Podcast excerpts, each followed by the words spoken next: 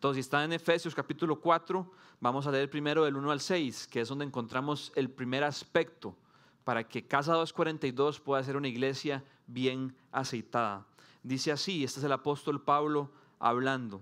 Por eso yo, que estoy preso por la causa del Señor, les ruego que vivan de una manera digna del llamamiento que han recibido, siempre humildes y amables, pacientes, tolerantes unos con otros en amor. Esfuércense por mantener la unidad del Espíritu mediante el vínculo de la paz.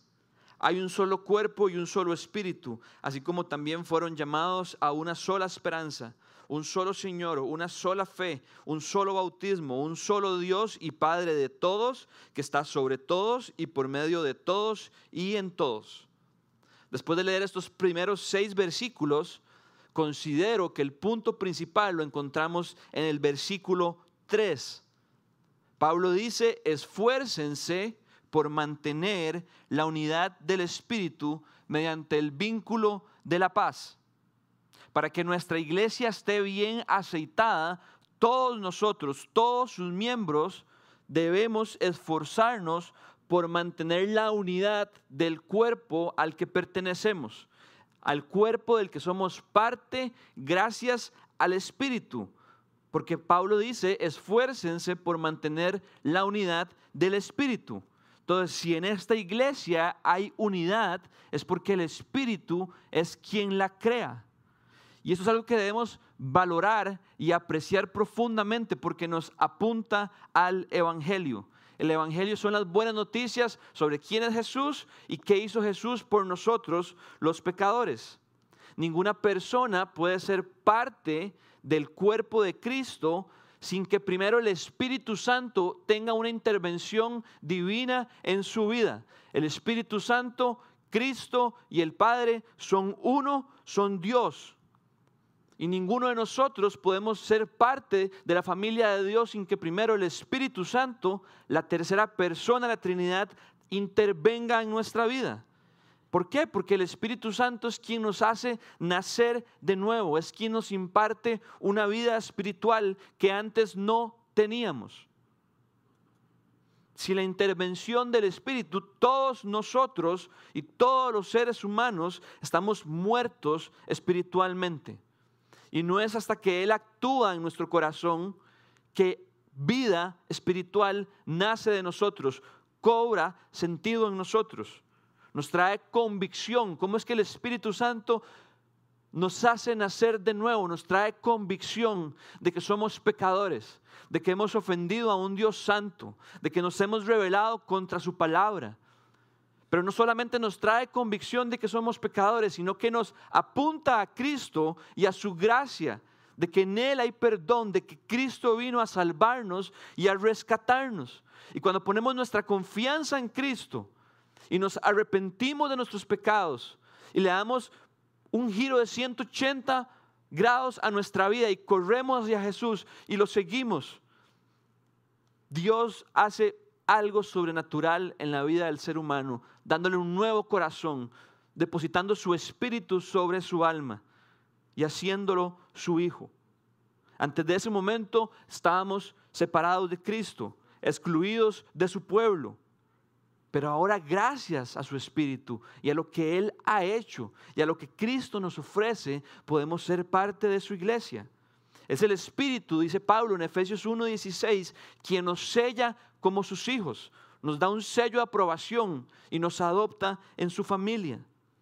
Y Pablo resalta esta verdad de que nos esforcemos por mantener la unidad del Espíritu para que no olvidemos que hubo un tiempo donde no fuimos parte de su pueblo, donde no teníamos una voz dentro de su iglesia, donde no éramos parte de la familia de Dios ni miembros del cuerpo de Cristo. Y yo quiero que nos preguntemos, ¿cuándo fue la última vez que usted verdaderamente se sintió agradecido de poder pertenecer a una iglesia local, de poder pertenecer a una familia de fe, de poder ser un miembro del cuerpo de Cristo? Y creo que es importante que pensemos en esto porque si no hay gratitud en nuestro corazón ante esta realidad, es muy probable que no vayamos en pos de la unidad. Lo que el Espíritu hizo por nosotros y su sello que pone sobre nuestra vida es un recordatorio constante que nos dice que ahora sí somos parte del pueblo de Dios y de su familia. Y eso debería llevarnos a luchar por mantener la unidad. Prestemos atención que el versículo 3 dice, esfuércense por mantener la unidad del Espíritu. No dice, esfuércense por crear la unidad. Nosotros no podemos crear unidad dentro del cuerpo de Cristo. Quien hace eso es el Espíritu, es quien sopla vida sobre nosotros, es quien nos une al Señor. Somos el cuerpo y Cristo es la cabeza. Pero sí está dentro de nuestra responsabilidad, cada uno de los miembros de esta iglesia, esforzarnos por mantener. Si yo enciendo un fuego, yo fui quien lo encendí. Pero si yo le digo a usted que lo mantenga vivo, usted tiene que cuidarlo y soplarlo para que la llama no se apague. Esa es nuestra tarea.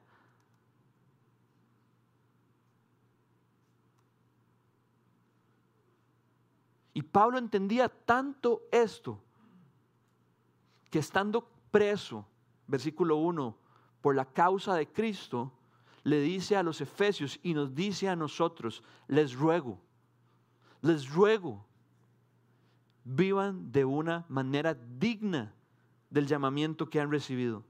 A pesar de que Pablo estaba encarcelado por la obra de Cristo, había algo que pesaba mucho más en su corazón que su circunstancia actual, que su sufrimiento presente, que lo impulsó a escribir la carta de los Efesios y que está disponible para nosotros hoy y que nos dice, les ruego. Y lo que pesaba en el corazón de Pablo era la unidad de la iglesia. Pablo no dice, ojalá se mantengan unidos. Pablo no dice, les pido. Pablo dice, les ruego. En otra versión dice, les suplico. ¿Por qué Pablo, en medio de una circunstancia adversa, dice, les ruego, les suplico? Porque Pablo entendía la trascendencia que había en que la iglesia de Dios se mantuviera unida. Recordémonos de la oración de Jesús que, antes de morir, antes de ser entregado, oró al Padre y pidió para que sus discípulos fueran uno y para que mediante el amor que hubiera entre ellos pudieran mostrar al mundo que son sus discípulos. Pablo no solamente nos exhorta a esforzarnos por mantener la unidad, sino que nos exhorta a vivir de una manera digna del llamado que hemos recibido. Esto quiere decir que para mantenernos unidos como familia, tenemos que vivir como Cristo vivió. Y el texto nos da las características, ¿verdad? Versículo 1 y 2. Les ruego que vivan de una manera digna del llamamiento que han recibido. ¿Cómo, Pablo? Siempre humildes y amables, pacientes, tolerantes unos con otros en amor siempre humildes y pacientes, amables y tolerantes unos con otros en amor. Estas son características que Pablo nos enseña que son claves y esenciales para preservar la unidad dentro del cuerpo de Cristo. Y podríamos dedicar un sermón entero a cada una de esas, que significa ser siempre amable, paciente, humilde y tolerarnos los unos a los otros con amor. Pero lo que quiero que hoy nos quede claro es que podríamos hacer lo que fuera por el nombre de Cristo. Lo que usted se imagina, lo que usted quiera. Pero si no somos personas que promueven, que preservan y que mantienen la unidad dentro de la iglesia, nos estamos comportando de una manera indigna del llamado que Cristo nos ha hecho como sus discípulos mantener la unidad de la iglesia no es poca cosa para el Señor, sino que es algo de gran valor. Y Pablo quería que estas palabras fueran recibidas con, con, gran seriedad, Porque en el versículo 4 y 6 construye argumentos, eh, amontona razones que nos apuntan y que respaldan por qué es que tenemos que ser uno. ¿Por qué bíblicamente no puede existir algo como una iglesia desunida? Sino que más bien eso sería algo contradictorio. Y la razón que Pablo da es como una declaración de fe, es como una confesión de fe. Lo que encontramos en el versículo 4 y 6 dice así, hay un solo cuerpo y un solo espíritu, así como también fueron llamados a una sola esperanza, un solo Señor, una sola fe, un solo bautismo, un solo Dios y Padre de todos, que está sobre todos y por medio de todos y en todos.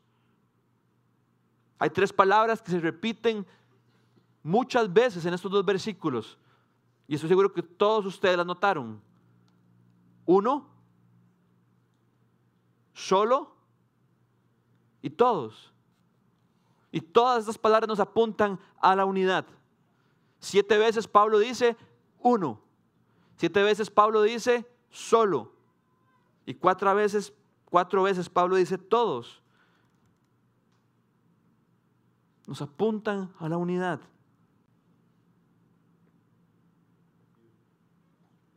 Un solo cuerpo, no dos cuerpos.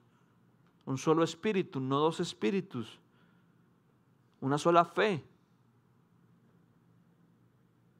Y el versículo 6 dice, y Padre de todos, que está sobre todos y por medio de todos y en todos. Pablo aquí está amontonando argumentos para hacernos entender que la iglesia no es tanto algo individual, sino algo corporativo, algo colectivo del cual Dios por su gracia nos invita y nos permite ser parte. Cuando usted dice uno, ¿qué quiere decir eso? Que no hay otra opción. Si yo lo invito a usted a mi casa y le digo, eh, ¿qué te ofrezco de tomar? Y solo tengo té frío, no tiene sentido que le haga esa pregunta, ¿verdad? Porque no hay opciones. En vez de decirle, ¿querés tomarte frío? ¿No tienes una coca light? No, no, no, por eso no te la ofrecí. Entonces, Pablo dice un solo cuerpo, un solo bautismo, un solo espíritu, un solo Señor, un Padre de todos, que están todos y para todos, quiere decir que no hay otra opción. Lo cual en el buen sentido nos obliga a esforzarnos, a realmente esforzarnos. ¿Por qué? Porque no hay otra alternativa. No es como que podemos decir, ah, bueno, eh, la verdad yo no me voy a esforzar tanto por la, unidad de la iglesia, porque de por sí hay otras opciones. No, no, no hay otras opciones. En la cabeza de Pablo y en la cabeza de la escritura no hay otra opción. Somos un solo cuerpo. Y si terminamos creyendo esa mentira de que, bueno, hay otras alternativas, nos terminaremos dando cuenta de que era un engaño, porque en realidad no lo hay.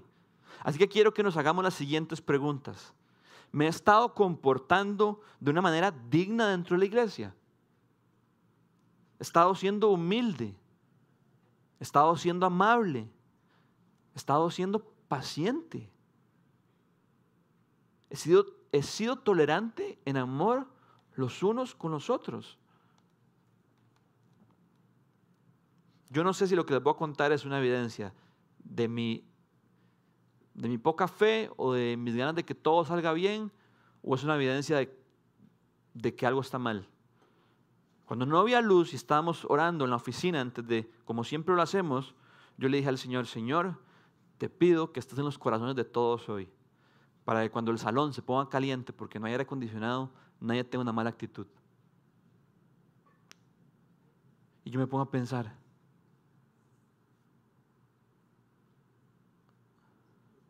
Si yo tengo una mala actitud porque no hay aire acondicionado, estoy siendo siempre amable. Cosas tan pequeñas como esas generan división en la iglesia. Tal vez usted dice, no, división es una palabra muy fuerte. Bueno, pongámoslo de otra manera. No generan unidad.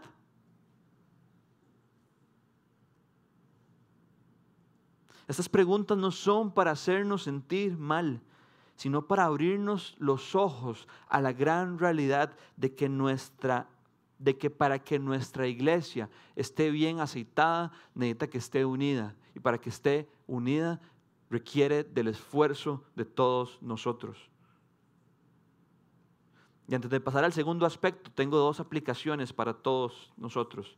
La primera es que si usted necesita crecer en humildad, en paciencia, en amabilidad, en tolerancia, en amor por los demás, yo le ruego que ponga su mirada en Cristo. Porque la única manera que estas cosas salgan genuinamente de nuestro corazón es que pongamos nuestra mirada en aquel que las modela perfectamente. Él ha sido, Él es y Él será la persona que más ha exhibido todas estas virtudes en la historia de la humanidad. Siempre amable, siempre humilde, siempre paciente, siempre tolerante. Leamos los evangelios y veamos cómo, cómo, cómo se dirigía con sus discípulos y cómo se dirigía con las multitudes que lo rodeaban y lo asfixiaban. Es en Él que tenemos que poner nuestra mirada y pedirle al Espíritu que cambie nuestro corazón. Y la segunda aplicación es que si usted hoy el Espíritu lo confronta y usted siente, no, no he sido eh, no he promovido la unidad, no he sido siempre humilde, no he sido siempre amable, no he sido para nada tolerante, no he sido para nada amoroso. Y vienen nombres de personas a su cabeza, tal vez miembros de esta congregación. Yo le quiero invitar y yo le quiero animar a que crea que hoy es un buen día para que Dios redima eso. Ese es el Dios de la Escritura, el Dios que restaura las cosas, el Dios que trae reconciliación, el Dios que agarra lo roto y lo levanta. Así que si usted hoy siente por algún otro miembro de esta congregación algo que no es muy parecido a, quiero sentarme a la par de él, yo lo invito no solamente que ponga su mirada en Cristo, sino lo invito a que crea que Dios está, por así decirlo, en el negocio de restaurar y reconciliar lo que nosotros y nuestro pecado hemos estropeado. ¿Queda claro? ¿Cuál es el primer aspecto para que la iglesia esté bien aceitada? Alto. La unidad. Segundo aspecto, lo encontramos en, el versículo 7 al 12. Dice así, pero a cada uno de nosotros se nos ha dado gracia en la medida en que Cristo ha repartido los dones. Por esto dice, cuando ascendió a lo alto se llevó consigo a los cautivos y dio dones a los hombres. ¿Qué quiere decir eso de que ascendió, sino que también descendió a las partes bajas, o sea, a la tierra? El que descendió es el mismo que ascendió por encima de todos los cielos para llenarlo todo. Él mismo constituyó a unos apóstoles, a otros profetas, a otros evangelistas y a otros pastores y maestros, a fin de capacitar al pueblo de Dios para la obra de servicio, para edificar al cuerpo de Cristo. Si notaron, esta segunda sección arranca con un pero. Pero a cada uno de nosotros se nos ha dado gracia, dice Pablo, con un pero muy importante. Y lo que nos comunica este pero no, no es un pero que va en contra de lo que Pablo acaba de decir. No es como cuando nos dicen a nosotros algo, nos dicen, pero y luego dicen algo como que nos desanima. No, este pero, este pero va en paralelo a lo que Pablo nos estaba enseñando.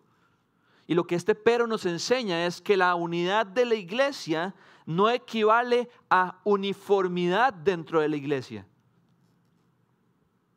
Estaríamos cayendo en un grave error si pensamos que lo que nos hace un solo cuerpo y si lo que nos hace mantenernos unidos es que todos nosotros lleguemos a ser iguales. Porque tal cosa no existe. Más bien dentro de la iglesia, lo que este pero nos enseña es que dentro de la iglesia, aunque son un solo cuerpo, un solo ente, existe una rica diversidad entre sus miembros precisamente porque todos nosotros somos diferentes. Esta diferencia no solamente es real, porque en serio no existen dos personas iguales en el mundo, sino porque Cristo nos ha dado y Cristo ha dado a cada miembro de su iglesia de su gracia. Y nos enseña que la manera en la que Él ha dado de su gracia en el contexto de este pasaje es que Él ha repartido dones a cada uno de los miembros.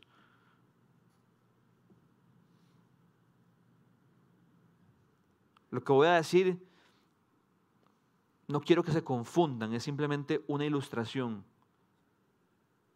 Pero lo que este texto nos está enseñando un poquito es que Cristo es como cuando, que creo que va a quedar muy claro la ilustración, como cuando Colacho llegaba y abría la bolsa y empezaba a repartir.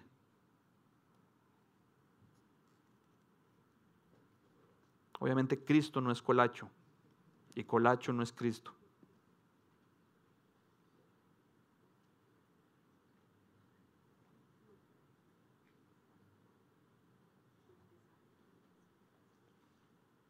Entonces, somos un solo cuerpo, somos un solo pueblo, somos una sola familia, pero dentro de esa sola familia, Cristo nos ha dado de su gracia a cada uno de nosotros, los miembros de su cuerpo, porque Él nos ha repartido regalos, nos ha repartido dones con un propósito.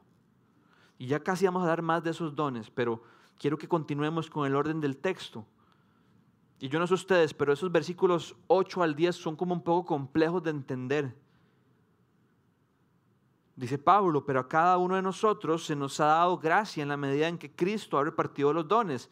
Por esto dice, y ahí es donde como que uno se puede perder, y eso es lo que quiero explicarles. Por esto dice, cuando ascendió a lo alto, se llevó consigo a los cautivos y dio dones a los hombres. ¿Qué quiere decir eso que ascendió, sino que también descendió? El que descendió es el mismo que ascendió por encima de todos los cielos para llenarlo todo. Es como un trabalenguas.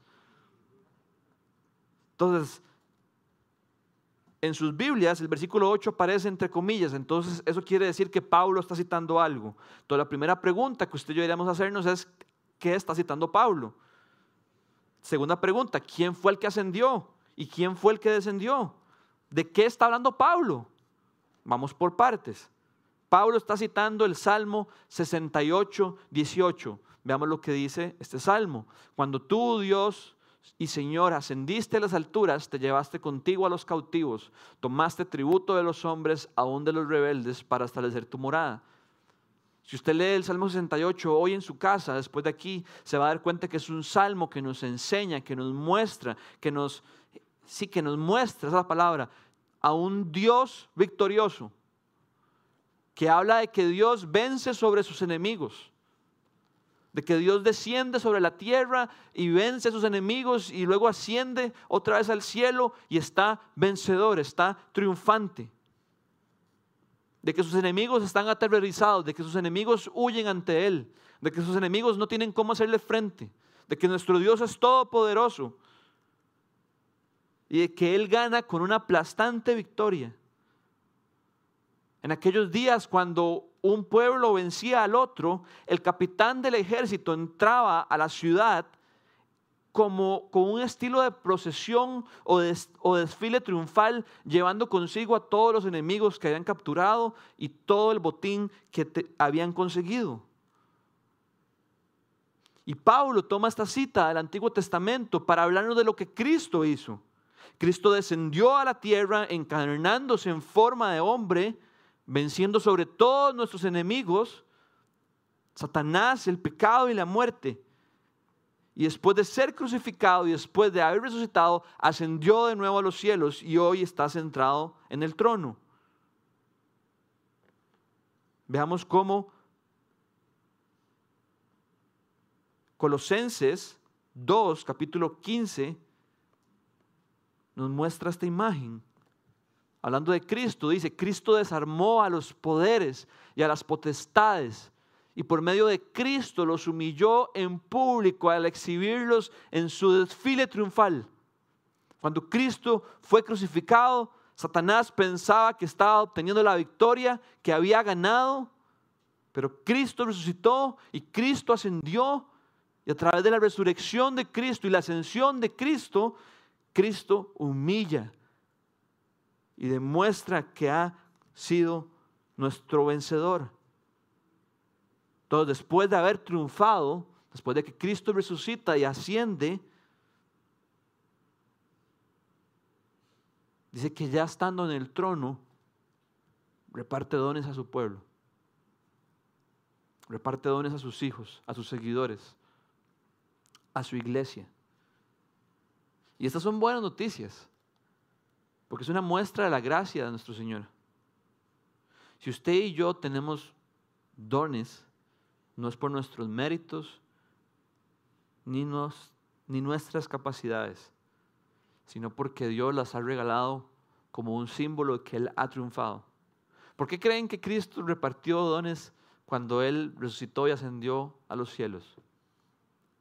Para que su iglesia hoy pueda continuar lo que Él comenzó aquí en la tierra. Y esto me, me conmovió profundamente porque si a mí Dios me da un don de enseñar la palabra, es porque Él lo compró en la cruz, porque Él lo obtuvo al resucitar. Y porque Él siendo el soberano sobre todo el universo y sentado en el trono diciendo, no hay luz y luego sí hay luz y aquí estamos, es porque Él tiene el poder para derramar esos regalos sobre nuestras vidas. Así que si usted tiene un don, si usted ha experimentado que Dios lo ha utilizado usted en algún momento de su vida para bendecir a otros, para ser parte de la iglesia, usted debería sentirse profundamente agradecido y alegre y decir, gracias Cristo, porque esto lo compraste tú al vencer la muerte. ¿Cuáles son esos dones? ¿Qué son dones? Tal vez algunos dicen, yo no sé de qué está hablando Sergio. Algunos piensan que son únicamente a los que Pablo se refiere en el versículo 11, apóstoles, profetas, evangelistas, pastores y maestros. Pero si creyéramos eso, estaríamos cayendo en un grave error, porque el versículo 7 nos dice todo lo contrario. El versículo 7 dice, pero a cada uno de nosotros. Y aquí no todos somos apóstoles, ni profetas, ni pastores ni evangelistas. Dios ha dado dones a cada miembro de su iglesia. Pero también no quiere decir solo eso. También quiere decir que Dios al vencer la muerte, al resucitar y al estar en el trono, también regaló a su iglesia líderes para que la equipen, para que la capaciten, para que guíen al cuerpo. Entonces este texto nos habla de dos regalos. Nos habla que Dios en su gracia ha regalado a la iglesia líderes, que Él los ha llamado, que Él los ha puesto para que dirijan al pueblo de Dios, pero no, no solamente los ha llamado a ellos a ser iglesia, sino que ha dotado y ha equipado a todos sus miembros para que ellos junto con los líderes puedan cooperar. Y ese es el segundo aspecto para que una iglesia esté bien aceitada. Una iglesia bien aceitada debe mantenerse unida y una iglesia bien aceitada debe ser una iglesia que coopera. Que sus miembros viven en cooperación.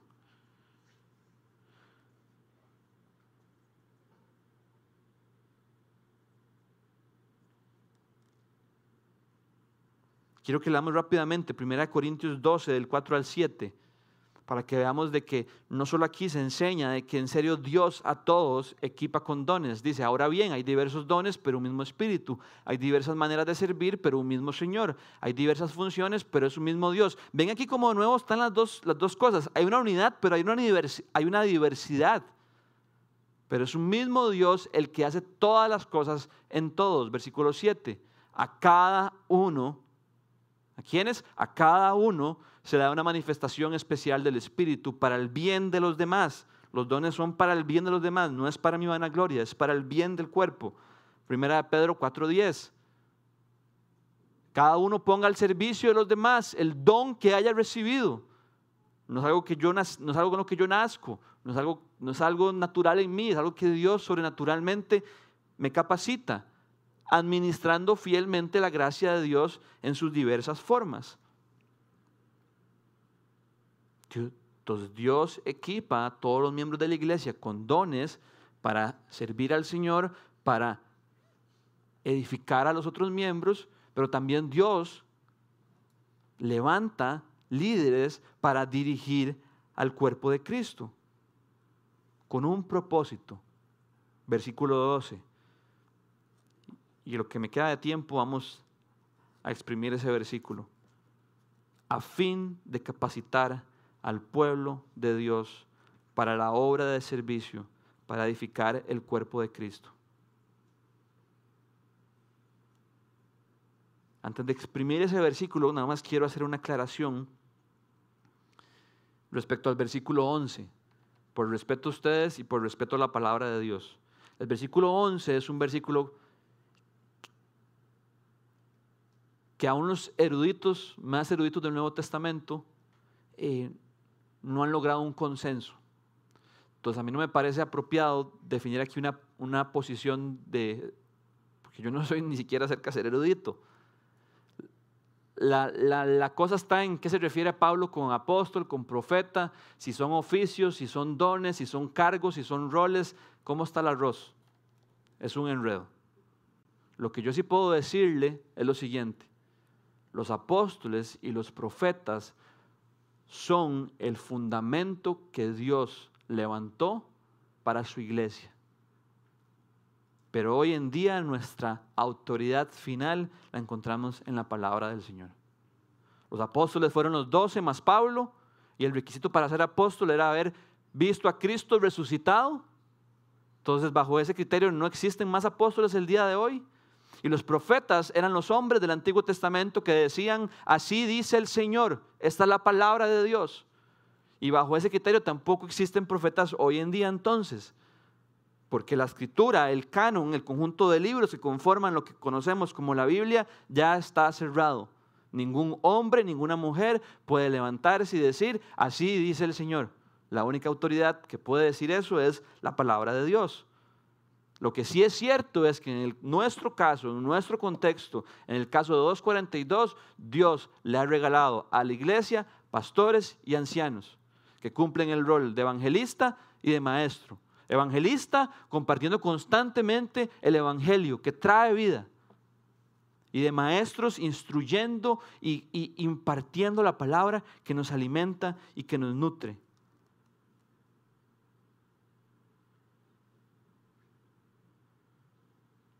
Entonces, el propósito de por qué en Casa 242 hay pastores, hay ancianos, hay líderes, hay maestros, es uno solo, según este pasaje. Capacitarlos a ustedes, capacitar al pueblo de Dios, capacitar a los miembros de la iglesia, para que todos juntos podamos hacer la obra de servicio, podamos edificar el cuerpo.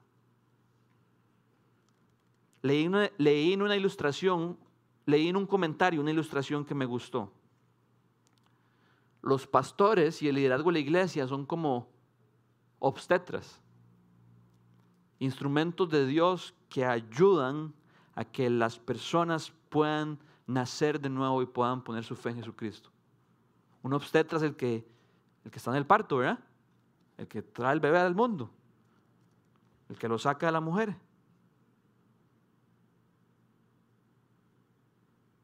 Entonces los pastores cumplen un rol evangelista como de una obstetra, por así decirlo, compartiendo el Evangelio constantemente para que cuando el Espíritu quiera despierte vida en las personas y los hagan hacer de nuevo. Pero los pastores y los líderes también funcionan como pediatras, que una vez que las personas han nacido de nuevo y son muy maduras espiritualmente, puedan ayudar a que esos creyentes cada vez sean más maduros y puedan desarrollarse y puedan crecer.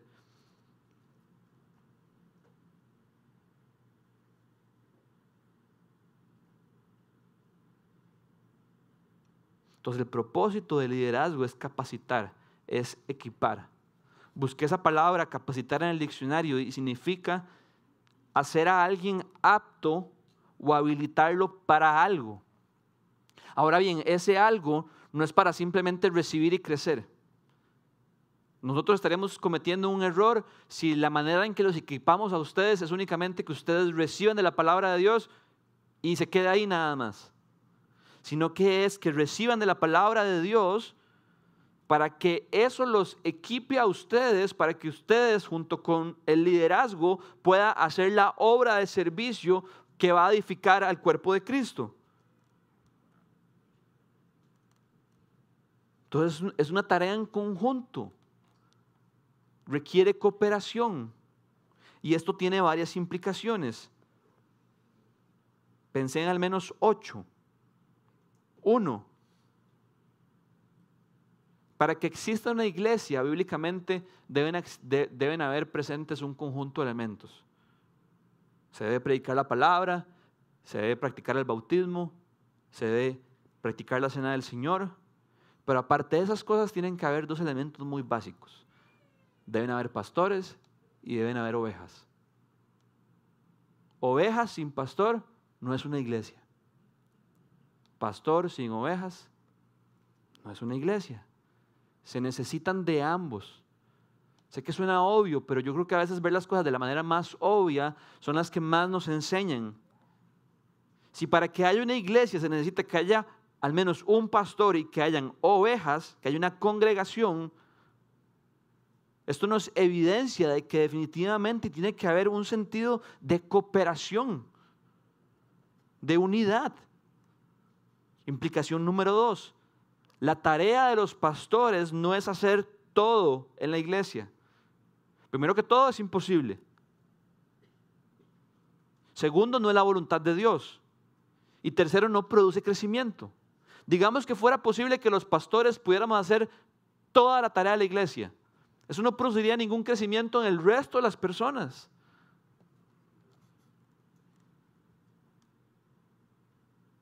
Sin embargo, los pastores son un miembro más de la iglesia. Creo que la manera más sana de ver el rol del pastor. Dios lo ha levantado como líder de la congregación, pero al mismo tiempo es un miembro más. Eso trae humildad y eso trae perspectiva. Es todo lo contrario a manejar un bus. Cuando usted maneja un bus, bueno, yo nunca he manejado un bus, pero cuando usted ve a alguien manejando un bus, hay un chofer que va adelante y todo lo demás son pasajeros nada más. Dios no diseñó la iglesia para que fuera de esa manera. El pastor no es un chofer. Todos juntos manejamos el bus. Tercera implicación. Los pastores no son mejores que las ovejas, ni las ovejas mejores que los pastores. Lo que quiere decir esto es que Dios en su infinita sabiduría ha dado diferentes roles, ha dado diferentes funciones, ha dado diferentes tareas, ha dado diferentes responsabilidades, pero Dios no se equivoca. Y estas tareas, estas funciones, estos roles, estas responsabilidades no existen para indicar quién es mayor a quién, quién es más importante a quién, sino para que como un cuerpo todos juntos podamos complementarnos. Por eso es que Pablo en 1 Corintios 12 dice que, que, no todo el cuerpo puede ser oreja, ni todo el cuerpo puede ser ojo, sino que todos son necesarios. Implicación número 4.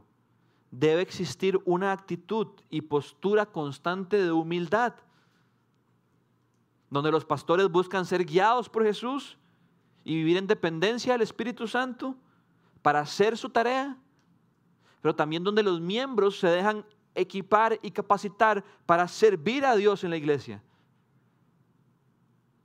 Porque si los miembros de la iglesia no tienen un corazón humilde y no confían en que Dios soberano y sabio constituyó dentro de la iglesia a pastores que dirijan su pueblo, tendremos un corazón duro y que no se dejará moldear para que Dios nos transforme mediante la predicación de su palabra.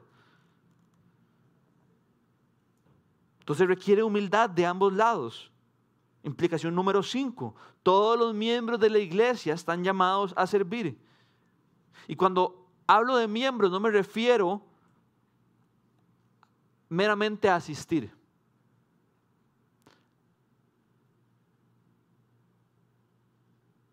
Si lo que tenemos en nuestra cabeza de lo que implica ser un miembro de una iglesia es meramente asistir a la iglesia, estoy convencido de que Dios poco a poco quiere ir cambiando ese concepto en nuestra cabeza. Ser un miembro de una iglesia, un miembro saludable, un miembro según la escritura, implica pertenecer, implica participar. Si usted se considera miembro de Casa 242, yo le puedo decir con la autoridad de la palabra que Dios lo ha llamado a servir dentro de esta comunidad. Implicación número 6, y esta es la que más me apasiona. El servicio no es una ayuda. La frase quiero ayudarlos debería desaparecer del vocabulario de todos nosotros. No es que esté prohibida, no es que sea satánica, pero sí creo que es un poco antibíblica. Dios quiere darnos una perspectiva mayor de que lo que implica servir al Señor mediante la iglesia es ayudar. Servir no es ayudar a los pastores, servir no es ayudar al staff, para que Casa 242 siga. Eso no es servir al Señor. Servir al Señor es dar nuestra vida, su vida, la vida de su familia, por el Señor. Y si por el Señor, por su iglesia. Cristo es la cabeza de la iglesia, Cristo es el esposo y la iglesia es su novia. Y si damos nuestra vida por el Señor, que es la voluntad de Dios para todos sus hijos, es incongruente que no demos la vida por su novia, por su iglesia, así como Él lo hizo. Dice Marcos 10:45 que ni aun Cristo vino a ser servido, sino a dar su vida en servicio para el rescate de muchos. Entonces, yo entiendo cuando alguien se acerca a donde mí o cualquier otro miembro del staff y le dice, vieras que Dios puso mi corazón a ayudarlos. Yo entiendo que hay una buena intención detrás de eso. Y gracias, de verdad, gracias, porque no podemos solos. Pero yo estoy profundamente convencido de que Dios quiere redefinir ese concepto en su corazón y en su cabeza y hacernos ver que no es una ayuda. La iglesia no es una ONG. La iglesia es nuestro cuerpo del cual usted pertenece. Si ha puesto su fe en Cristo. Usted no, la oreja no le dice al ojo, déjame ayudarte son uno solo. Jalan para el mismo camino, para la misma dirección. La frase déjame ayudarte comunica que hay unos que son expertos haciendo lo que hacen y que hay otros que no son tan expertos, pero ahí están viendo a ver cómo hacen. Yo creo que la voluntad del Señor es que los pastores sean hombres dedicados a la palabra y que sean aptos para enseñar y que vivan sus días dedicados a estudiar la palabra para enseñarla a la iglesia. Pero eso no nos hace expertos. Usted me puede hacer miles de preguntas que no sé cómo contestarle. Entonces no es que hay unos que son profesionales, no. Todos estamos en lo mismo. Implicación número siete. Si somos discípulos de Cristo y realmente miembros de esta iglesia, Dios nos está llamando a servirlo a través de ella. Y no hacerlo es desobedecer su palabra. Si no saben qué servir, pregunte. Pregunte a los pastores, pregunte al staff, pregunte a los líderes, acérquese, acérquese. Créame que siempre hay oportunidades. Y hay muchísimas. La semana pasada no abrimos la cafetería porque no habían personas que pudieran servir en la cafetería. Dios poco a poco ha ido poniendo una incomodidad en mi corazón con la palabra voluntarios. Porque realmente no somos tanto voluntarios, somos más servidores. Sí, somos voluntarios en el sentido de que por la gracia de Dios la iglesia sostiene a algunos para que puedan estar dedicados a esto tiempo completo, pero el hecho de que no esté dedicado tiempo completo no me hace un voluntario. El servicio no es, el servicio dentro de la iglesia no es algo opcional. Y si alguno siente como que, uy, pucha, pero a mí no me gusta tanto servir porque esto suena como tan regañadientas. Yo no quiero regañarlo, quiero que no se pierda de la bendición que usted pueda experimentar de dar su vida por aquello que Cristo dio su vida.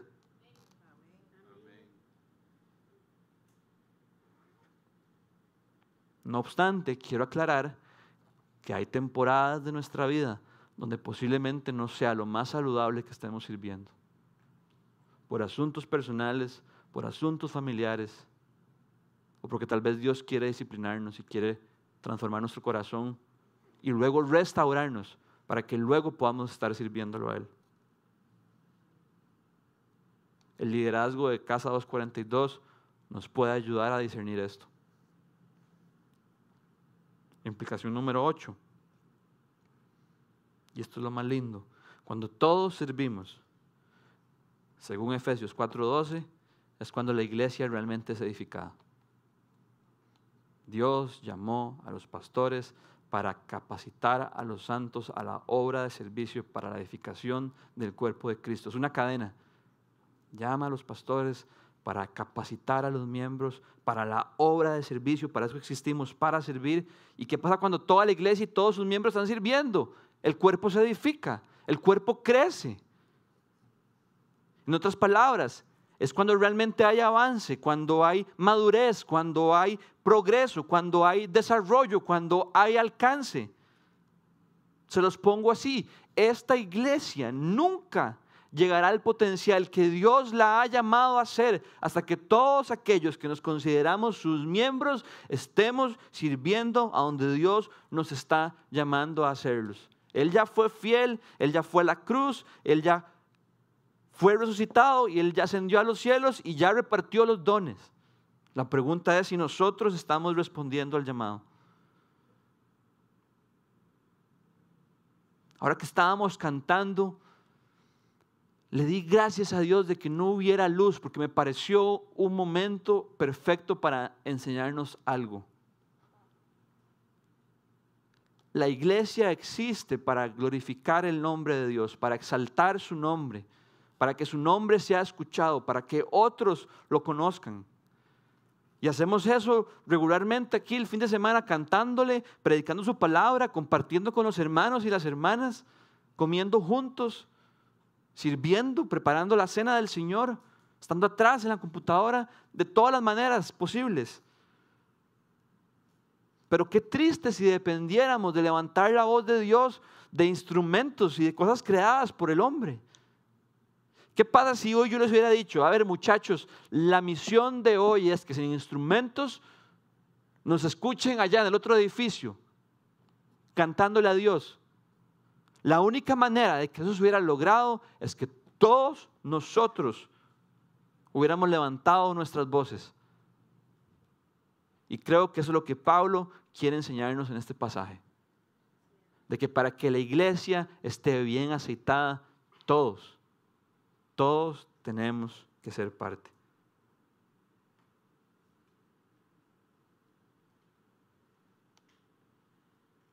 Y finalmente Pablo en los versículos 13 y 16 nos habla de lo que esto va a producir. Voy a leerlo rápidamente porque se me acabó el tiempo. Pero veamos lo que esto logra. Dice el versículo 13, de este modo. Eso quiere decir, todo lo anterior va a producir esto. Todos llegaremos, todos llegaremos a la unidad de la fe y del conocimiento del Hijo de Dios, a una humanidad perfecta, que rajado, que se conforme a la plena estatura de Cristo. Así ya no seremos niños zarandeados. Cuando la Biblia habla de niños, habla de inmadurez espiritual.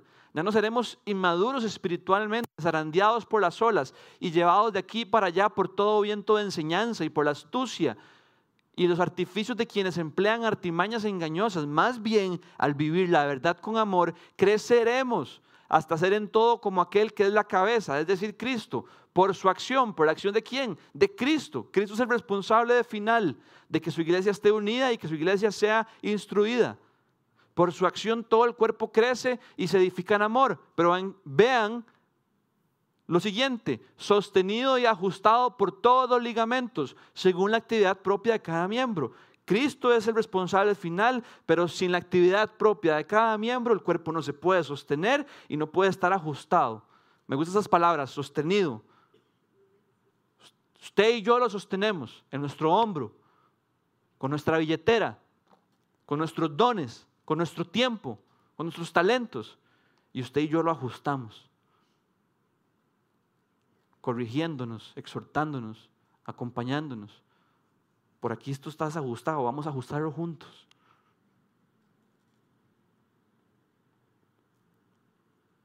Y quiero terminar con esto.